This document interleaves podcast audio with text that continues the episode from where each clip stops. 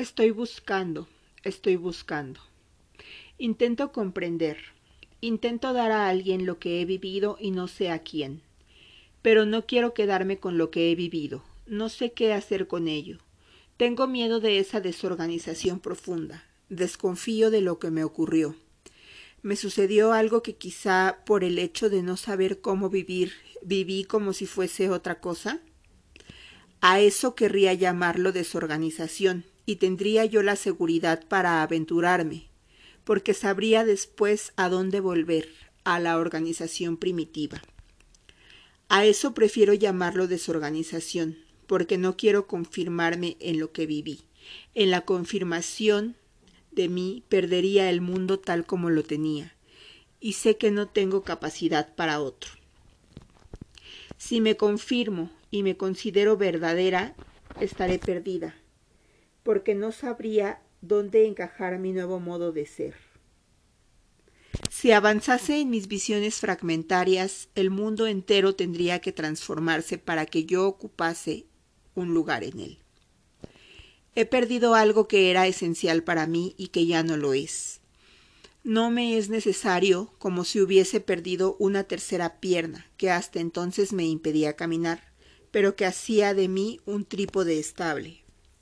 He perdido esa tercera pierna y he vuelto a ser una persona que nunca fui. He vuelto a tener lo que nunca tuve, solo dos piernas. Sé que únicamente con dos piernas es como puedo caminar, pero la ausencia inútil de la tercera me hace falta y me asusta. Era ella la que hacía de mí algo hallable por mí misma y sin necesitar siquiera inquietarme por ello. Estoy desorganizada porque he perdido lo que no necesitaba. En esta mi nueva cobardía, la cobardía es lo más nuevo que me acontece, es mi mayor aventura. Esa mi nueva cobardía es un campo tan amplio que solo es una gran valentía que me lleva a aceptarla en mi nueva cobardía, que es como despertarse por la mañana en casa de un desconocido, no sé si tendré valor para simplemente marchar. Es difícil perderse.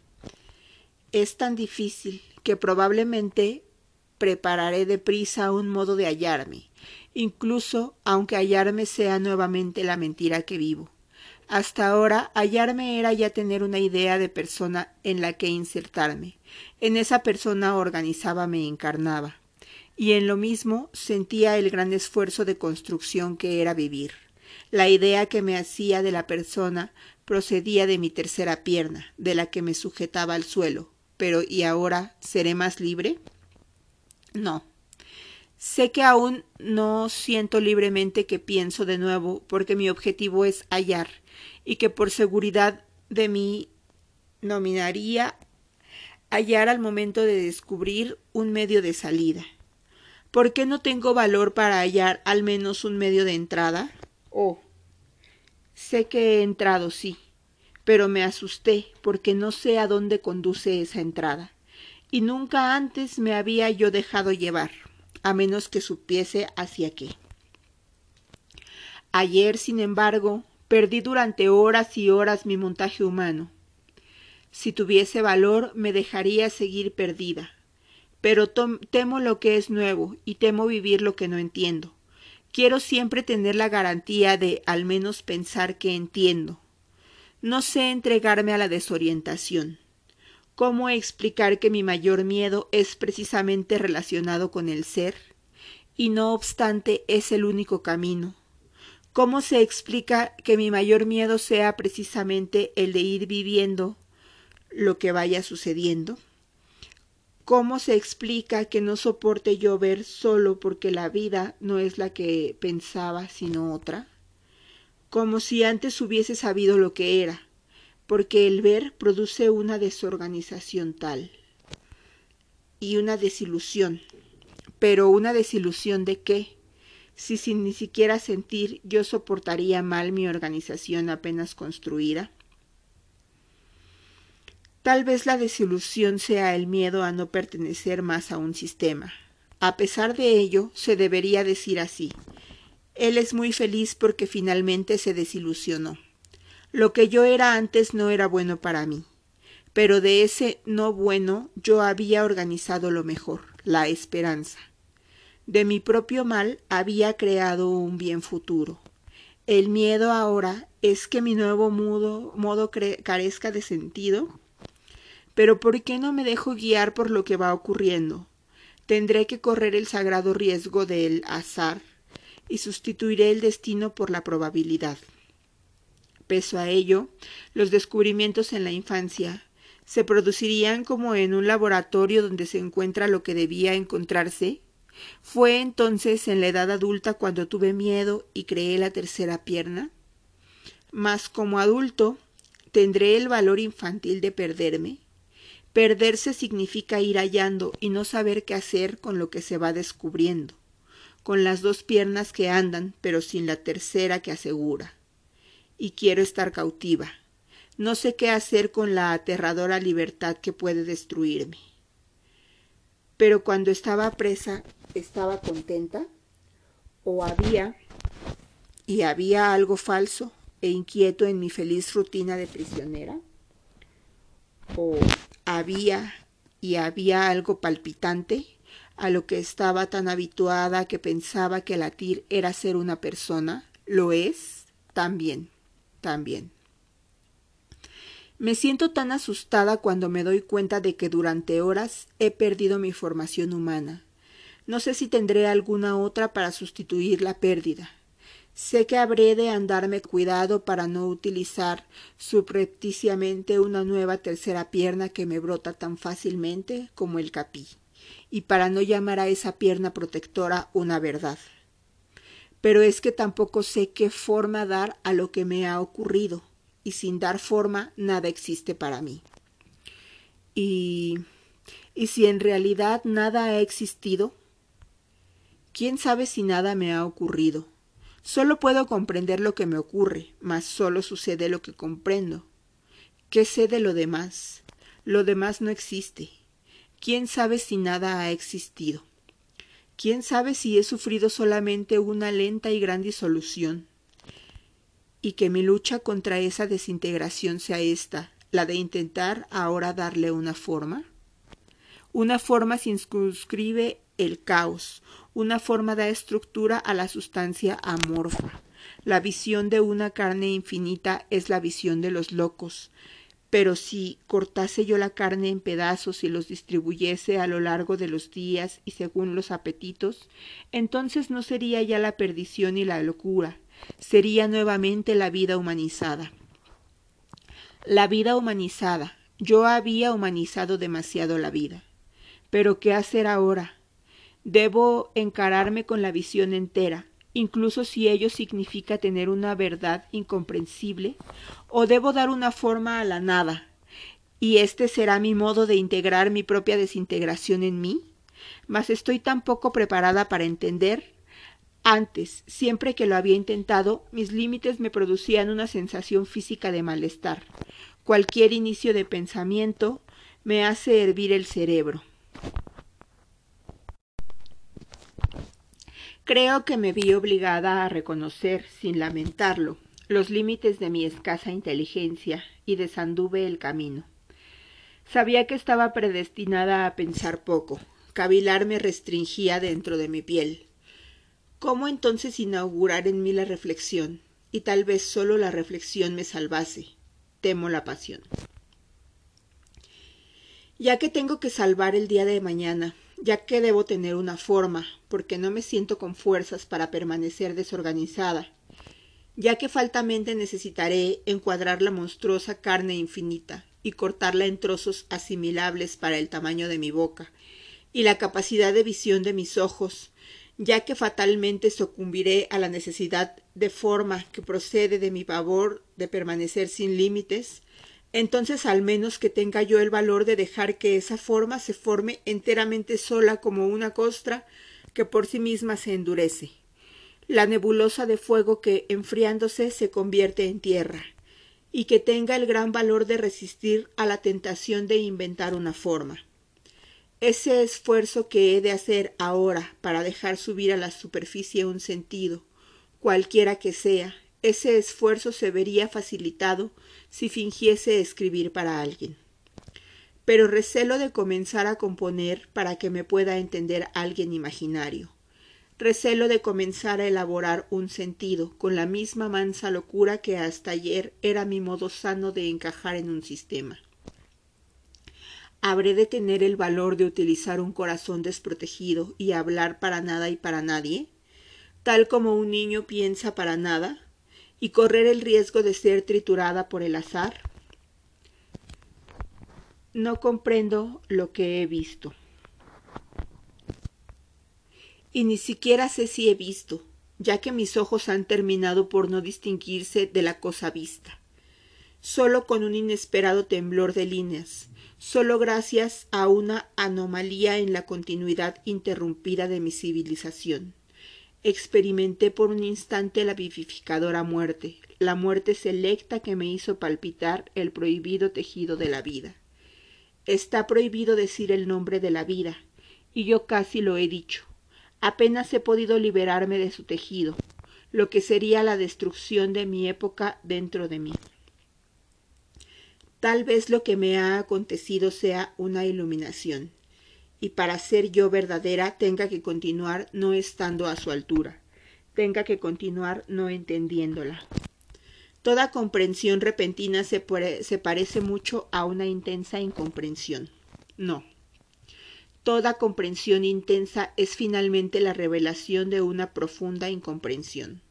Todo momento de hallar es un perderse a uno mismo. Tal vez me haya acontecido una comprensión tan total como una ignorancia, y de ella vaya a salir intacta e inocente como antes. Cualquier entender mío nunca estará a la altura de esa comprensión, ya que solamente vivir es la altura a la que puedo llegar. Mi único nivel es vivir. Sé que ahora, ahora conozco un secreto, que ya estoy a punto de olvidar. Ah, siento que estoy a punto de olvidarlo. Para saberlo nuevamente necesitaría volver a morir ahora, y saber será tal vez el asesinato de mi alma humana y no quiero, no quiero. Lo que aún podría salvarme sería una entrega a una nueva ignorancia. Eso sería posible, pues al mismo tiempo que lucho por saber, mi nueva ignorancia, que es el olvido, se convierte en sagrada. Soy la vestal de un secreto que no sé ya cuál fue, y sirvo al peligro olvidado. He sabido lo que, lo que no logré entender. Mi boca ha permanecido sellada, y solo me restan los fragmentos incomprensibles de un ritual. Incluso si por vez primera siento que mi olvido está finalmente al nivel del mundo. Ah, y ni siquiera deseo que se me explique aquello que para hacerlo tendría que salir de sí mismo. No quiero que se me explique lo que de nuevo precisaría aprobación humana para ser interpretado. Vida y muerte han sido mías, y yo he sido monstruosa. Mi valor fue el de un sonámbulo que simplemente avanza. Durante las horas de perdición tuve el valor de no componer ni organizar, y sobre todo de no prever. Hasta entonces no había tenido el valor de dejarme guiar por lo que no conozco, y rumbo a lo que desconozco, mis previsiones condicionaban de antemano lo que vería. No eran las conjeturas de la visión, ya tenían el tamaño de mis precauciones, mis previsiones me cerraban el mundo. Hasta que durante horas desistí. Y Dios mío, tuve lo que no quería. No caminé a lo largo de un valle fluvial. Siempre pensé que saber sería húmedo y fértil como los valles fluviales. No me esperaba tan grandiosa discordancia. Para seguir siendo humana, ¿mi sacrificio será olvidar? ahora sabría reconocer en el rostro corriente a algunas personas que que ellas olvidaron y tampoco saben que olvidaron o que olvidarán. He visto, sé que he visto porque nada de lo que he visto tuvo sentido para mí. Sé que he visto porque no entiendo, sé que he visto porque para nada sirve lo que vi. Escucha, es preciso que hable porque no sé qué hacer de lo que he vivido pero aún no quiero lo que he visto. Lo que he visto hace pedazos mi vida cotidiana. Disculpa este regalo, realmente preferiría haber visto algo mejor. Toma lo que he visto, líbrame de mi inútil visión y de mi pecado inútil. Estoy tan asustada que solo podré aceptar que me he perdido si imagino que alguien me tiende la mano. Dar la mano a alguien ha sido siempre lo que esperé de la alegría. Muchas veces, antes de dormirme, en esa pequeña lucha por no perder la conciencia y entrar en un mundo más vasto, muchas veces, antes de tener el valor de embarcarme en el gran viaje del sueño, finjo que a alguien me tiende la mano y entonces avanzo. Avanzo hacia la enorme ausencia de forma que es el sueño. E incluso cuando, así acompañada, me falta la valentía, entonces sueño. Sumergirse en el sueño se parece tanto al modo en que ahora debo avanzar hacia mi libertad. Entregarme a lo que no entiendo será como colocarme en los límites de la nada. Será como avanzar sin avanzar apenas, y como una ciega perdida en el campo. Esa cosa sobrenatural que es vivir, el vivir que yo había domesticado para volverlo familiar. Esa cosa valorosa que será entregarme, y que es como abandonar la mano en la mano sombría de Dios, y cruzar el umbral de esa cosa sin forma que es un paraíso, un paraíso que no quiero. Mientras escriba y hable, voy a tener que fingir que alguien está estrechando mi mano. O, al menos comienzo sola al inicio. Cuando pueda liberarla iré sola. Por el momento necesito aferrarme a esta mano tuya, aunque no consiga inventar tu rostro, ni tus ojos, ni tu boca. Pero aunque mutilada, esta mano no me asusta. Su invención procede de tal idea de amor, como si la mano estuviese realmente sujeta a un cuerpo que si no veo es por incapacidad de amar más. No estoy en situación de imaginar a una persona entera, porque no soy una persona entera. ¿Y cómo imaginar un rostro si no sé qué expresión de rostro necesito? Cuando pueda soltar tu mano cálida, iré sola y con horror. El horror será responsabilidad mía hasta que se complete la metamorfosis y el horror se transforme en luz. No la luz que nace de un deseo de belleza y moralismo, como antaño, cuando no sabía lo que me proponía, sino la luz natural de lo que existe. Y es esta luz natural lo que me aterra, aunque yo sepa que el horror, el horror soy yo ante las cosas. Por el momento estoy inventando tu presencia. Como un día tampoco sabré aventurarme a morir sola. Morir es el mayor riesgo. No sabré franquear el umbral de la muerte y dar el primer paso en la primera ausencia de mí. También en esa hora última y tan primera invertiré tu presencia desconocida y contigo comenzaré a morir hasta que pueda aprender sola a no existir, y entonces te liberaré. Por el momento me aferro a ti, y tu vida desconocida y cálida se convierte en mi única organización íntima. Yo que sin tu mano me sentiría abandonada en la inmensidad que he descubierto, en la desmesura de la verdad. Pero la verdad jamás ha tenido sentido para mí. La verdad carece de sentido para mí por eso la temía y la temo. Desamparada te entrego todo, para que hagas de ello algo alegre. Por hablarte, te asustaré y te perderé, pero si no hablase me perdería, y por perderme te perdería. La verdad carece de sentido, la grandeza del mundo me apoca. Aquello que probablemente pedí y que finalmente he logrado, ha hecho que me quede inerme como un niño que camina solo por el mundo, tan inerme que solo el amor de todo el universo por mí podría consolarme y colmarme. Solo un amor tal que la célula primera misma de las cosas vibrase con lo que soy, denominando un amor, de lo que en verdad apenas llamo, pero sin saber su nombre. Lo que he visto será el amor, mas ¿Qué amor es ese tan ciego como el de una célula primera? ¿Fue eso? ¿Aquel horror? ¿Eso era amor?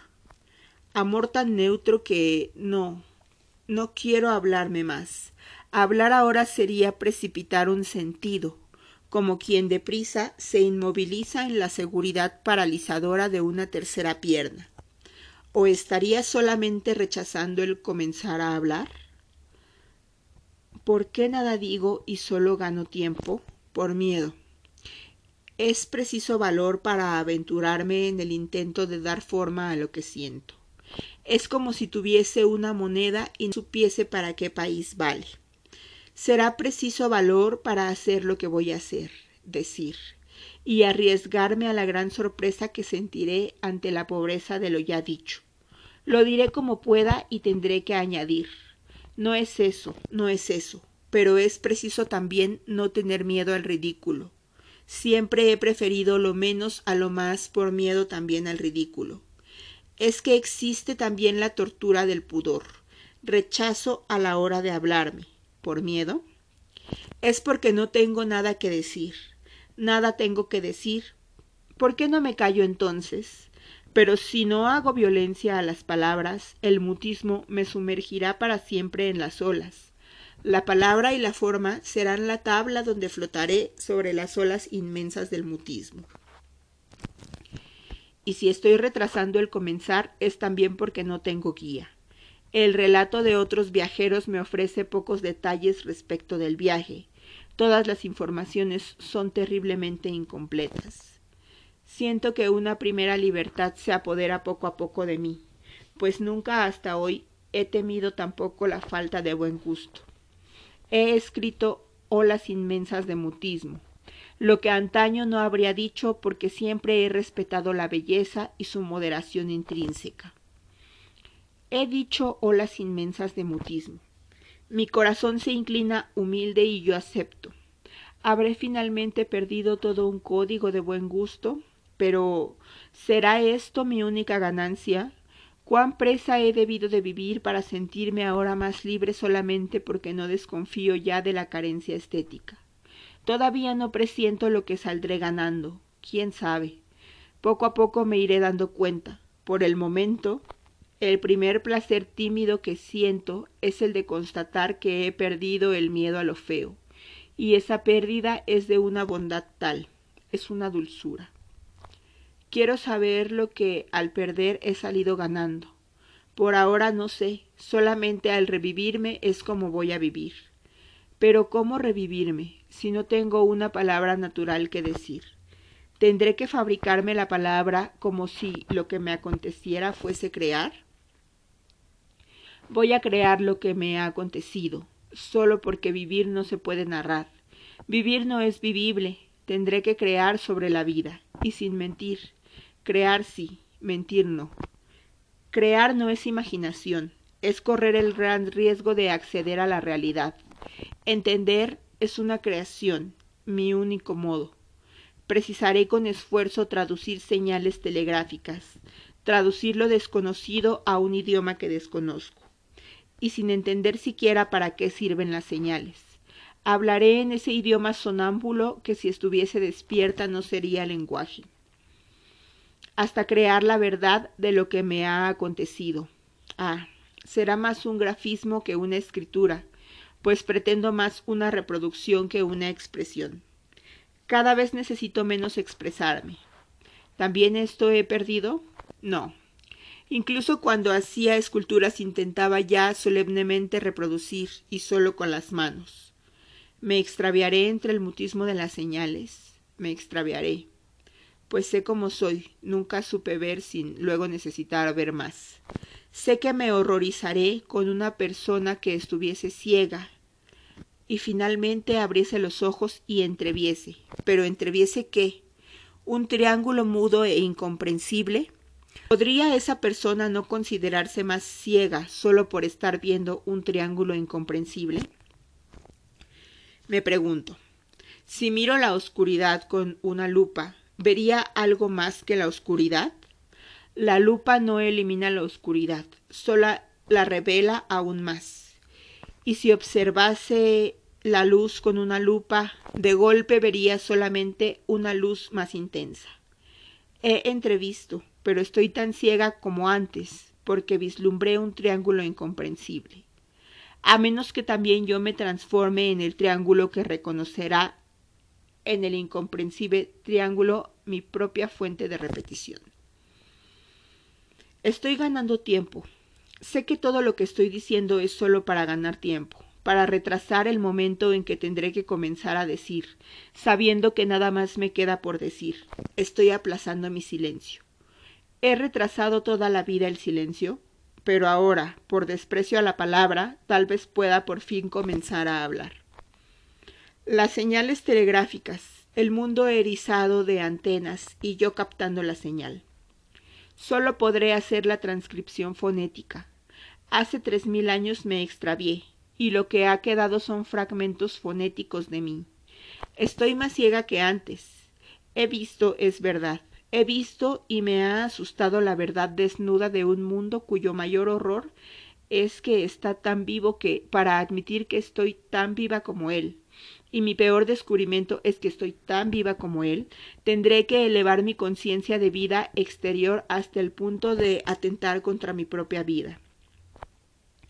Para mi sólida moralidad de antaño, mi moralidad era el deseo de entender, y como no entendía, arreglaba las cosas solo de ayer acá he descubierto que siempre he sido profundamente moral, solo admitía la finalidad para mi sólida moralidad de antaño el haber descubierto que estoy tan crudamente viva como esa cruda luz que ayer aprendí a conocer.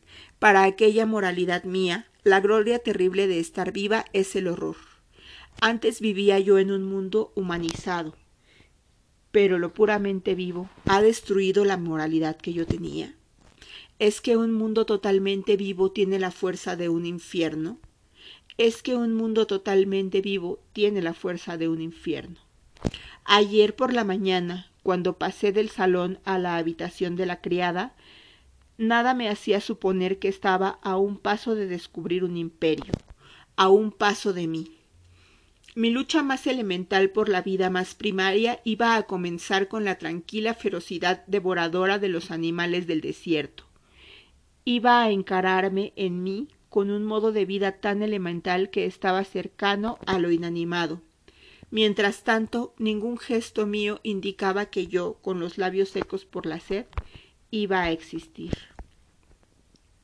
Solo después me vendría a la mente una frase antigua que se grabó engañosamente hace años en mi memoria, apenas el subtítulo de un artículo en una revista y que terminé por no leer. Perdida en el infierno abrasador de un cañón, una mujer lucha desesperadamente por la vida.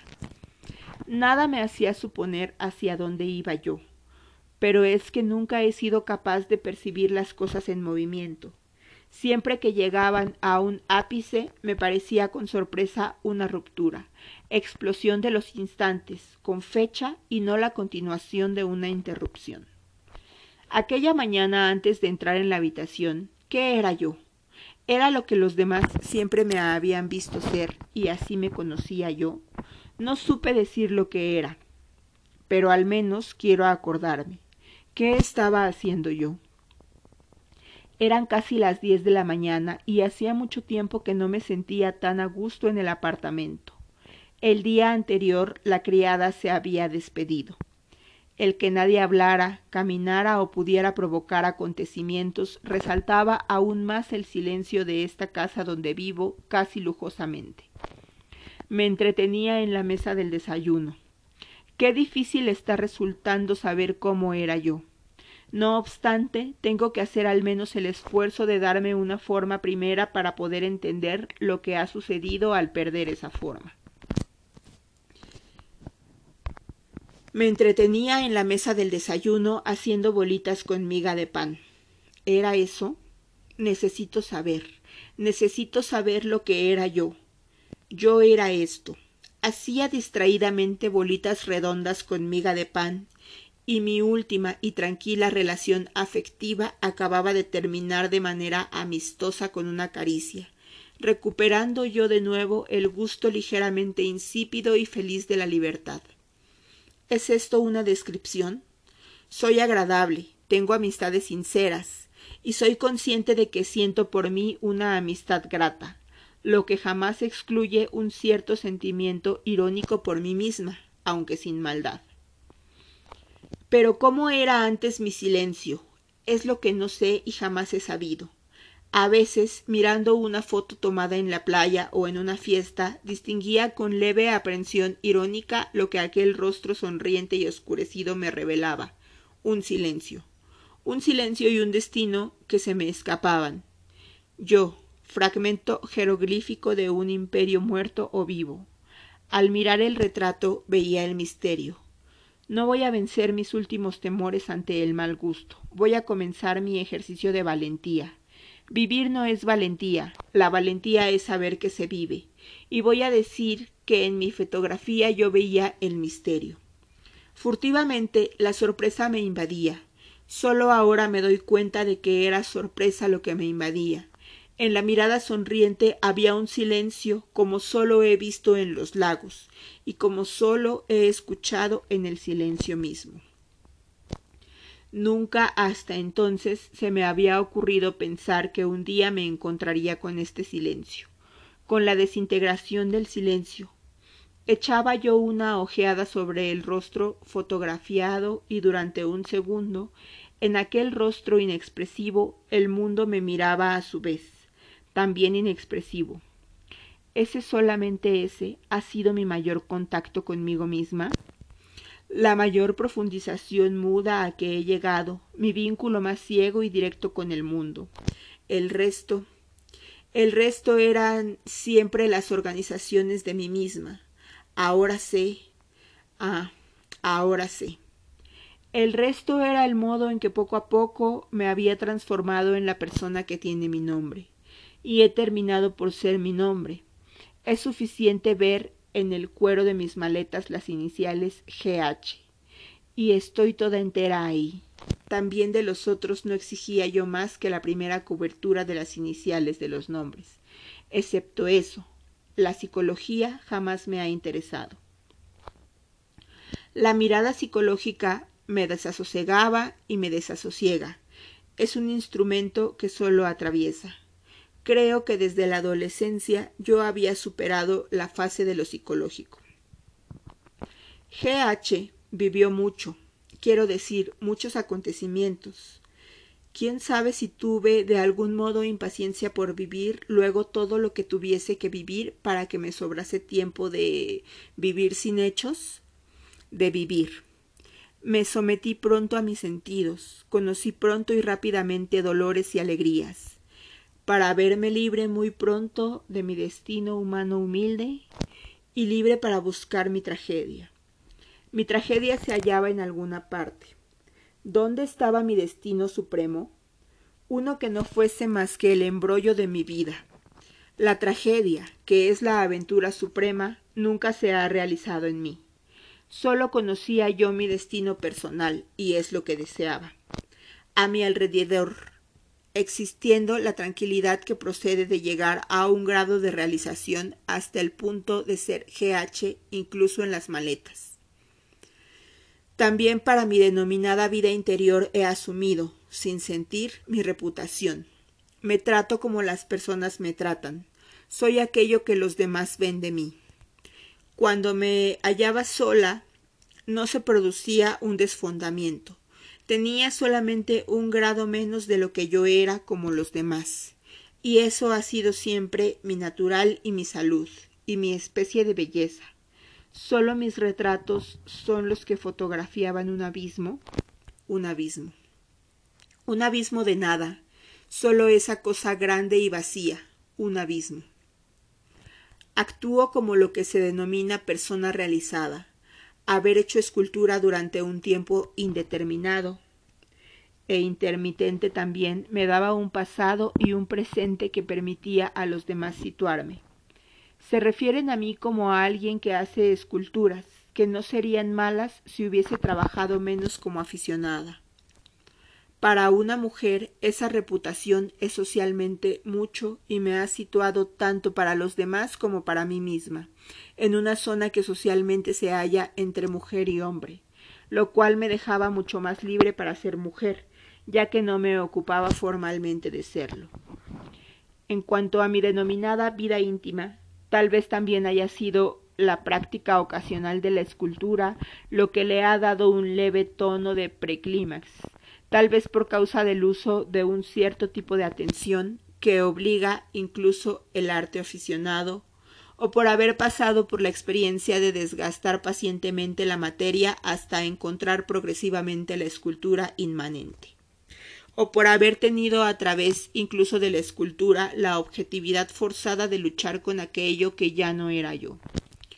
Todo eso me ha dado el leve tono de preclímax, de quien sabe qué, ascultando los objetos. Algo de ellos saldrá que les será dado y a su vez devuelto a los objetos.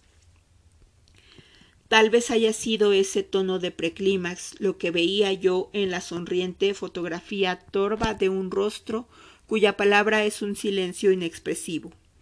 Todos los retratos de personas son un retrato de Mona Lisa. ¿Y es eso todo lo que puedo decir respecto de mí? Ser sincera, relativamente. No miento para elaborar verdades falsas, pero he utilizado demasiado las verdades como pretexto la verdad como pretexto para mentir?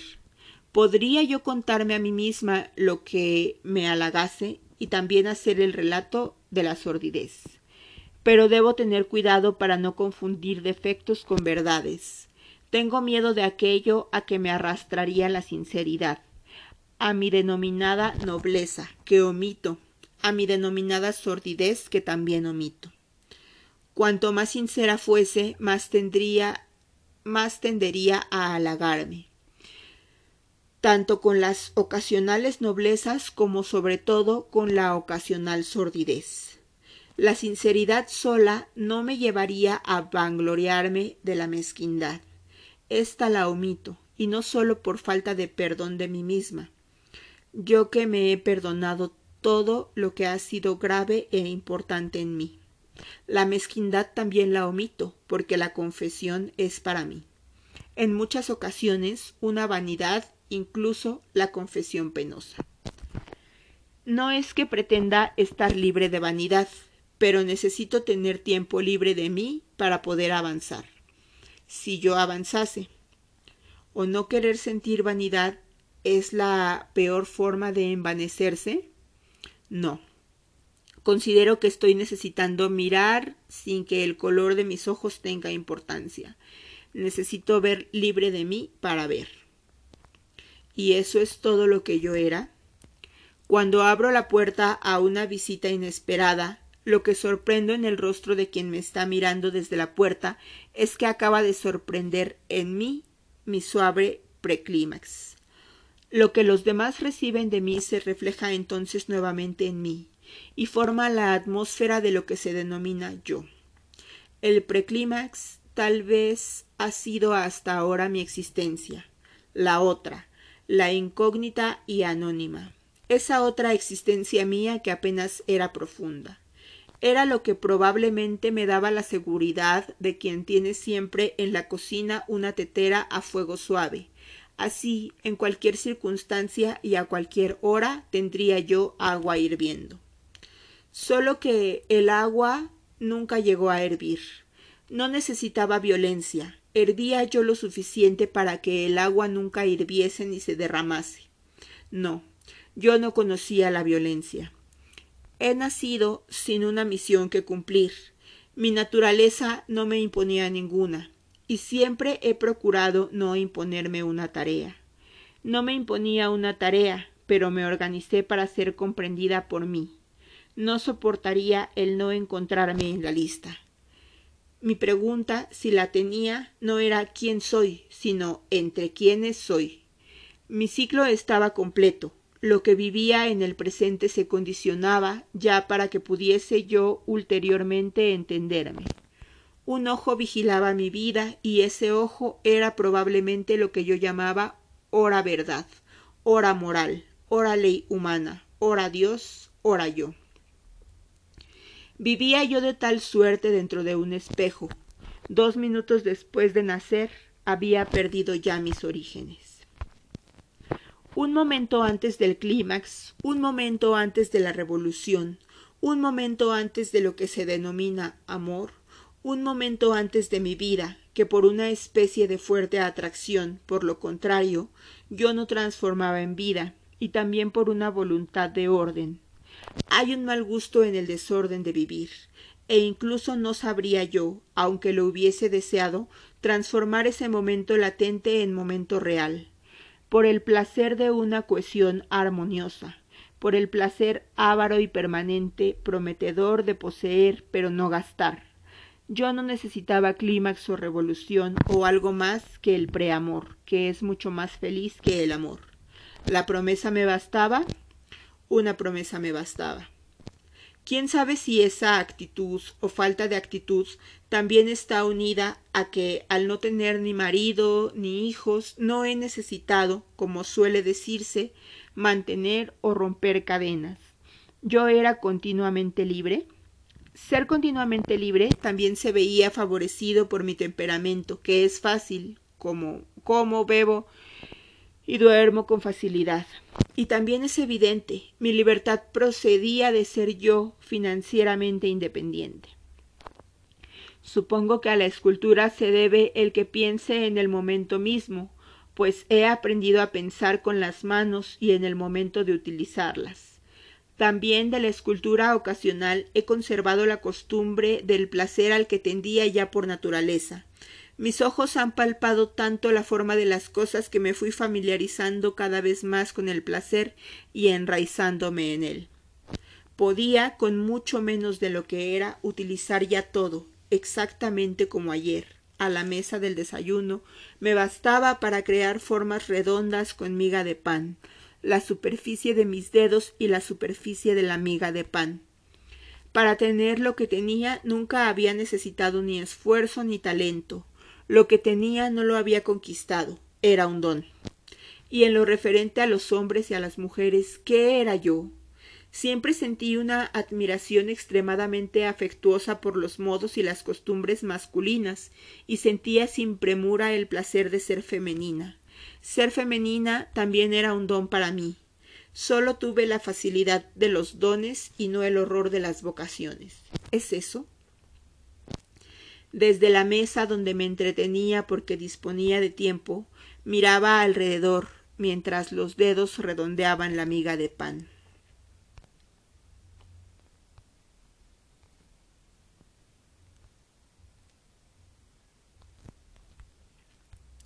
El mundo era un lugar que me servía para vivir en el mundo. Podía yo meter una bolita de miga en otra, Bastaba yuxtaponerlas y sin forzar siquiera bastaba presionarlas lo suficiente para que una superficie se uniese a la otra superficie. Y así, con placer, iba formando una pirámide curiosa que me satisfacía, un triángulo de líneas rectas hecho de formas redondas, una forma que está hecha de sus formas opuestas. Si eso tenía un sentido, la miga de pan y mis dedos probablemente lo sabían. El apartamento me refleja. Está en el último piso, lo que se considera un signo de elegancia. Personas de mi ambiente procuran vivir en lo que se llama bajo los tejados. Es mucho más que una elegancia, es un verdadero placer. Desde allí se denomina una ciudad. Cuando esa elegancia se vulgarice, yo sin saber siquiera por qué, ¿me pasaré a otra elegancia? quizá. Como yo, el apartamento tiene penumbras y luces húmedas. Nada aquí es brutal. Una habitación procede y prefigura la otra. Desde mi comedor veía yo los efectos de sombras que anunciaban la sala de estar. Todo aquí es la réplica elegante, irónica y graciosa de una vida que nunca ha existido, en parte alguna. Mi casa es una creación puramente artística. Todo aquí se refiere, en verdad, a una vida que si, si fuese real no me serviría.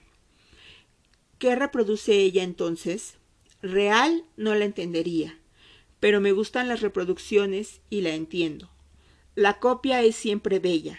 El ambiente de personas semiartísticas y artísticas donde vivo debería, no obstante, hacerme rechazar las copias, pero siempre he preferido la parodia, ella me servía. Plagiar una vida probablemente me daba, o me da todavía, hasta qué punto se ha destruido la armonía de mi pasado. Plagiar una vida probablemente me daba seguridad precisamente porque esa vida no era mía. No era una responsabilidad para mí. El leve placer difuso. ¿Qué parece haber sido el tono en que vivo o vivía? Quizás procediese de que el mundo no era yo ni era mío, podía aprovecharlo así como tampoco a los hombres los había hecho míos, y podía entonces admirarlos y sinceramente amarlos, como se ama sin egoísmo, como se ama una idea, no siendo míos, nunca los torturaba, como se ama una idea. La refinada elegancia de mi casa se debe a que aquí todo está entre comillas, por honestidad para con una auténtica creación. Cito el mundo, lo citaba, ya que él no era ni yo ni mío la belleza como para todas las personas, una cierta belleza era mi objetivo. ¿Vivía yo en belleza? En cuanto a mí misma, sin mentir ni ser sincera, como en aquel momento en que ayer por la mañana estaba sentada a la mesa del desayuno, en cuanto a mí misma, siempre conservé una comilla a mi izquierda y otra a mi derecha. De algún modo, como si no fuese yo. Era más amplio de lo que existía, una vida inexistente me poseía entera y me ocupaba como una invención. Solamente en la fotografía, al revelar el negativo, se revelaba algo que fuera de mi alcance era alcanzado por la instantánea. Al revelar el negativo también se revelaba mi presencia de ectoplasma. ¿Es la fotografía el retrato de un hueco, de una ausencia, de una falta? No obstante, yo misma era más que clara y correcta, una bella reproducción. Pues todo eso es lo que probablemente me vuelve generosa y bella. Basta la mirada de un hombre experimentado para que él advierta que ella es una mujer generosa y encantadora, y que no causa molestia y que no devora a un hombre, mujer que sonríe y ríe. Respeto el placer ajeno, y delicadamente saboreo mi placer. El tedio me alimenta y delicadamente me come, el dulce tedio de una luna de miel. Esa imagen de mí entre comillas me satisfacía, y no sólo superficialmente, yo era la imagen de lo que no era, y esa imagen del no ser me colmaba por completo. Uno de los modos más fuertes de ser es ser negativamente. Como no sabía yo lo que era, entonces no ser era mi acercamiento principal a la verdad. Al menos tenía el otro lado, al menos tenía el no, tenía mi opuesto. No sabía cuál era mi bien, así que vivía con un cierto prefervor lo que era mi mal. Y viviendo mi mal, vivía el lado contrario de lo que ni siquiera conseguiría yo querer o intentar, como quien vive con aplicación y amor una vida de desenfreno, y al menos posee lo contrario de lo que no conoce, ni puede, ni quiere, una vida de monja. Ahora sé que yo tenía ya todo, aunque de modo contrario. Me dedicaba a cada detalle del no. No siendo el detalle, me demostraba que, que yo era. Ese modo de no ser era muchísimo más agradable, muchísimo más limpio, pues sin estar siendo ahora irónica, soy una mujer de espíritu y de cuerpo gracioso. En la mesa del desayuno me encuadraba con mi vestido blanco, mi rostro claro y bien esculpido, y un cuerpo sencillo. De mí irradiaba una especie de bondad que nace de la indulgencia para con los propios placeres y los de los demás. Saboreaba yo delicadamente lo mío, y delicadamente me limpiaba la boca con la servilleta. Esa mujer, GH, en el cuero de las maletas, era yo, soy yo, todavía no. Desde ahora preveo que lo más duro que mi vanidad tendrá que afrontar será el juicio de mí misma. Tendré toda la apariencia de quien falló, y solo yo sabré si fue necesaria la quiebra. Solo yo sabré si fue necesaria la quiebra. Me levanté por fin de la mesa del desayuno. Esa mujer. No tener aquel día ninguna asistenta iba a ofrecerme el tipo de actividad que deseaba, el de poner orden. Supongo que esta es mi única vocación verdadera. Ordenando las cosas creo y entiendo al mismo tiempo. Pero mediante dinero razonablemente bien invertido, he logrado poco a poco un cierto bienestar, lo que me ha impedido realizar esa vocación. Si no perteneciese por dinero y por cultura a la clase a la que pertenezco, habría trabajado seguramente de criada en una gran casa de gente rica, donde hay mucho que ordenar. Ordenar es buscar la mejor forma. Habría sido criada asistenta y ni siquiera habría necesitado mi afición por la escultura si con mis manos hubiese podido ordenarlo todo. Ordenar la forma, el placer siempre prohibido de ordenar algo era tan importante para mí que incluso sentada a la mesa ya comenzaba a deleitarme en el mero hecho de hacer planes. Miraba yo el apartamento. ¿Por dónde empezaría? Y también para que después, en la séptima hora, como en el séptimo día, quedase libre para descansar y gozar de una parte de día de tranquilidad, calma sin alegría, lo que me haría mucho bien. Con las horas de escultura he aprendido esa calma casi sin alegría. En la semana anterior me había divertido en exceso, había salido demasiado, había disfrutado en exceso de todo lo que había querido, y ahora deseaba aquel día exactamente como se anunciaba, pesado, bueno y vacío.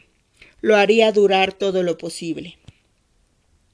Comenzaría quizá por ordenar el fondo del apartamento. El cuarto de la criada debía estar inmundo, en su doble función de dormitorio y depósito de trapos, trastos viejos, periódicos antiguos, papeles de envoltorio inútiles y bramantes inservibles. Lo dejaría limpio y dispuesto para la nueva criada. Después, desde el final del apartamento, iría poco a poco subiendo horizontalmente hasta su lado opuesto, que era la sala de estar, donde, como si yo misma fuese el punto final de ordenamiento y de la mañana, leería el periódico, tendida en el sofá, y probablemente me adormecería si no sonaba el teléfono. Pensando lo mejor, decidí desconectar el teléfono y así me aseguraba que nada me perturbaría. ¿Cómo diré ahora que ya entonces comenzaba a ver lo que solo después sería evidente? Sin saber, estaba ya en la antesala de la habitación. Comenzaba ya a ver y no sabía. He visto desde que nací y no sabía. No sabía. Dame tu mano desconocida, que la vida me hace daño y no sé cómo hablar. La realidad es demasiado delicada, solo la realidad es delicada. Mi irrealidad y mi imaginación son pesadas. Decidida a comenzar a ordenar por el cuarto de la criada, atravesé la cocina que da a la zona de servicio. Al final de la zona está el pasillo al que da la habitación. Antes, sin embargo, me apoyé en la pared de la zona para terminar de fumarme el cigarrillo. Miré hacia abajo. Trece pisos se veían del edificio. No sabía yo que todo aquello formaba ya parte de lo que iba a suceder. Mil veces antes el movimiento probablemente había comenzado y luego se había detenido. Esta vez el movimiento iría hasta el final, y yo no lo presentía. Miré el patio interior, la zona trasera de los apartamentos, desde donde mi apartamento también se veía como zona trasera. Por fuera mi inmueble era blanco, con fachada lisa, con lisura de mármol pero por dentro el patio interior era un amontonamiento oblicuo de escuadras, ventanas, cuerdas y trazos negros de lluvia, ventana abierta contra ventana, bocas mirando bocas. El vientre de mi inmueble era como una fábrica, una miniatura del tamaño de un paisaje de gargantas y canyons. Allí, fumando, como si estuviese en la cima de una montaña, yo contemplaba la vista probablemente con el mismo mirar inexpresivo de mis fotografías. Veía lo que aquello decía, aquello nada decía, y recibía con atención nada. Lo recibía con lo que había dentro de mis ojos, en las fotografías. Solo ahora sé que siempre he estado recibiendo la señal muda. Yo miraba en el interior del patio, todo aquello era de una riqueza inanimada que me recordaba a la naturaleza. También allí se podía ir a buscar uranio y de allí podría brotar petróleo. Contemplaba yo lo que solo tendría sentido más tarde. Quiero decir, solo más tarde tendría una profunda falta de sentido. Solo después iba yo a entender lo que parece falta de sentido es el sentido.